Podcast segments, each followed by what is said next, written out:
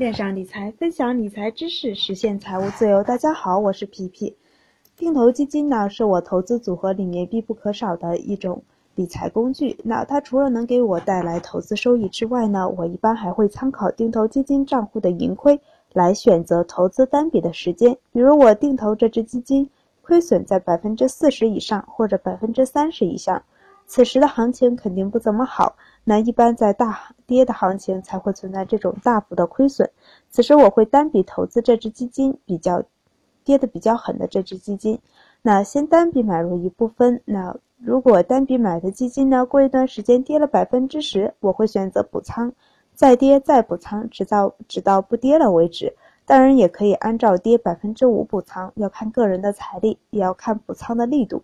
比如第一次投资的基金呢是一万元，那下次补仓的金额呢就是一万五，或者是翻一番两万。那如果还有补仓的机会，那补仓的金额可能是三万或者四万都可以，都要看自己的经济实力，也要看自己的心理承受能力。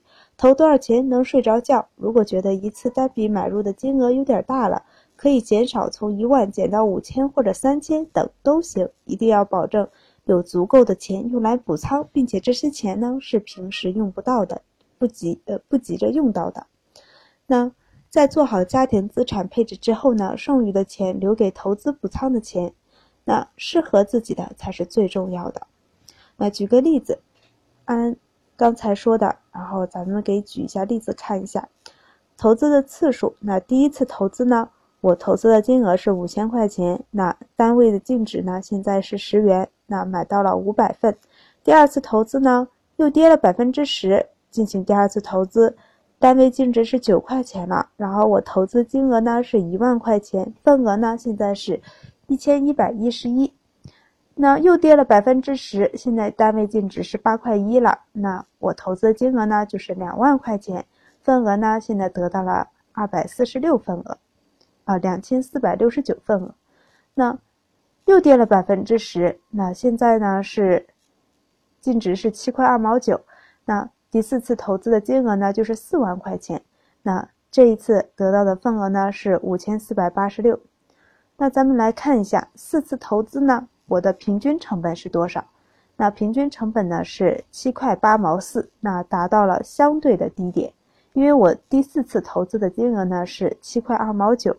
那基本上第三次投资金额呢是八块一，也就是说，平均呢成本在第四次接近第四次，然后在第三次投资金额的投资的那个单位净值之下。那买了之后要怎么卖呢？第一呢，可以整体盈利百分之十之后卖掉；第二呢是分批卖。第四次投资的净值呢是七块二毛九，那涨了百分之五就卖掉一部分。第三次投资的份那个基金的净值呢是八块一，那涨了百分之五，再卖掉一部分，以此类推。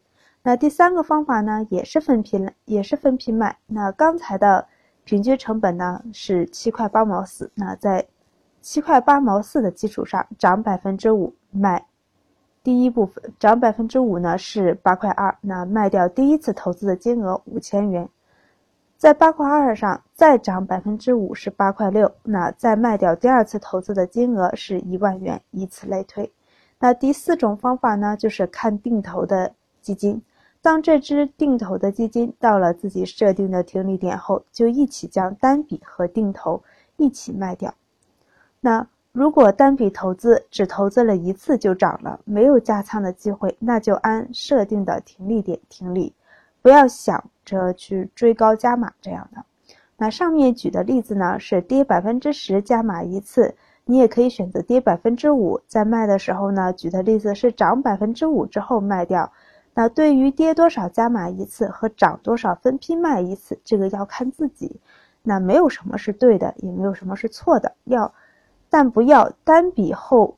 跌百分之二十或者是百分之三十，然后再补仓一次，因为本身起点已经很低了。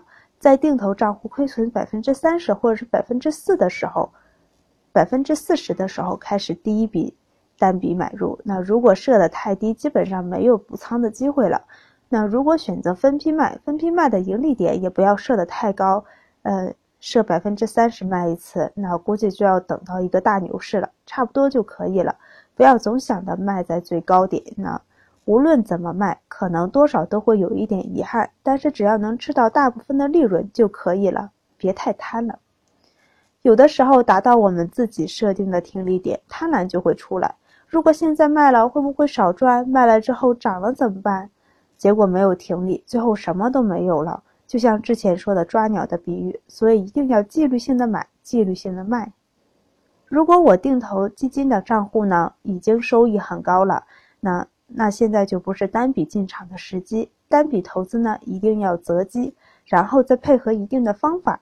如果不会择机，就按我之前说的定投基金加单笔补仓的方法，一样可以得到丰厚的利润。那欢迎大家关注微信公众号“皮皮爱理爱财”，一起讨论分享，一起成长。投资的道路上不独来独往。